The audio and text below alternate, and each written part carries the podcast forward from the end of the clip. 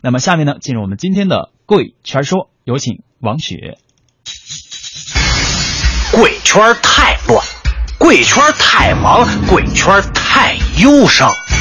贵圈有时候很复杂，贵圈很光鲜，贵圈有时候也很简单，很寂寞。贵圈，你听我说。Hello，大家好，我是文艺之声的记者王雪。在十多年前呢，有一只萌萌的、带着点小忧伤的小狗走进了人们的世界。它的名字叫叨叨，你还记得它吗？它总是说着那么点儿有些哲理的话，并且出现在了很多人的电脑桌面上。当然了，也许现在的你正在用着这么一张叨叨狗的电脑桌面。十多年了，叨叨的作者慕容引刀可没有闲着，他一边画着叨叨，一边带着叨叨环游世界。哇，他们去了好多好。好多的地方呢。嗯，这几年有去过东亚一些国家，然后像日本啊、韩国啊，包括这个，当然有台湾地区，还有一些呃欧洲，比方西班牙或者保加利亚这样的一些国度，然后基本上都是在都是在很纯粹的旅行啊，然后看一些当地的当地的建筑，然后风景。呃，自然山水，它当然也包括人文的啊，这也是我特别在意的那些部分。去了那么多的地方，看了那么多的风景，那么问题来了，走了那么久，你变了没有？总之还是蛮有收获的，因为这跟以前那个完全不旅行的人相比，我觉得这样的刷新啊，就等于是重新启动一遍自己一样的这种旅行的过程，还是。呃，给自己特别大的一个收获，因为原来发现自己还是喜欢旅行的，而以以往一直认为自己应该是不会，应该是不可能喜欢旅行这件事儿的。你看到不同的东西之后吧，就想法会不一样，就这是潜移默化的一种改变，就不是说你立马就哎你变得特别特别的豁达或者开朗啊，或者是有更多更多的灵感四射不断呐，这这个倒其实未见得，但是整个人的嗯。格局会变得更大一点点，就你在作画的时候，你在思考的时候，状态范围都比以前要要从容，也更开阔。十多年了，世界快了，浮躁了，叨叨却还是那只慢吞吞的小狗狗。叨叨没有长大，它还是萌萌的站立在每一张的图画里。我觉得这个这个时代还是需要一个比较安静一点的声音，或者一个安静的心灵在在看着这些哈。如果如果时时刻刻跟着时代这样飞速的飞奔的时候，那我们可能错失很多很多东西。因为，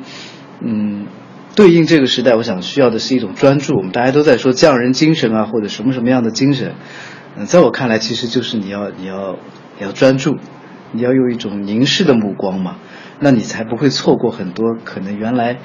一不小心就错过了的，在快速的或者是快餐的那种形式下，你就没看到视而不见了的东西。那叨叨应该是一直在保有这个部分，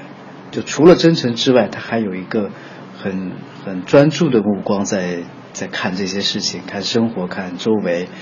所以这是他的他的一个特点，这应该是不会改变的部分。听说最近慕容引刀把叨叨的故事重新集结在了一起，又出了一本书呢。嗯，其实是一个一个总结和回顾。那也是以往的这个书里面呢，总觉得还有一些小遗憾在的，比方说画风不统一啊，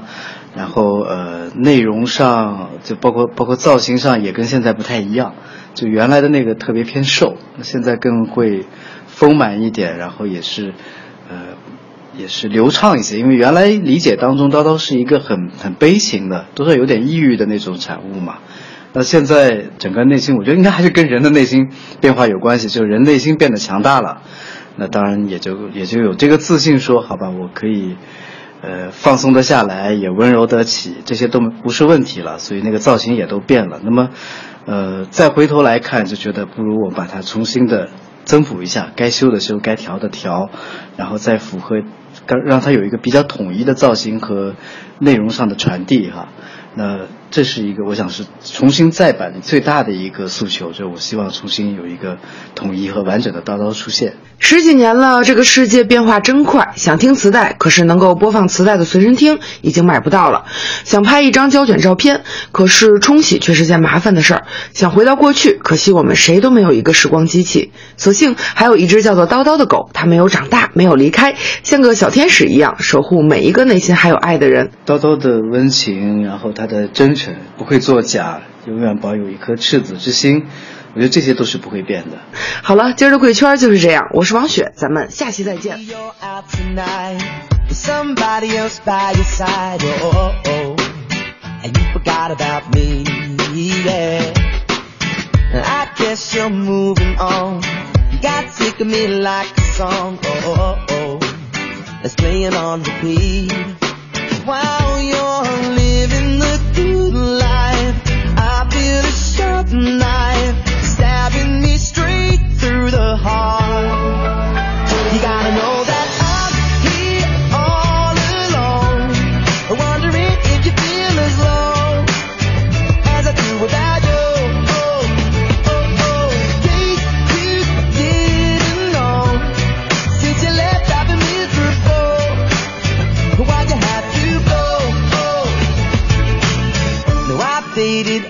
girls, yeah. I've tried everything in the world. Oh, oh, oh, oh to beget your baby.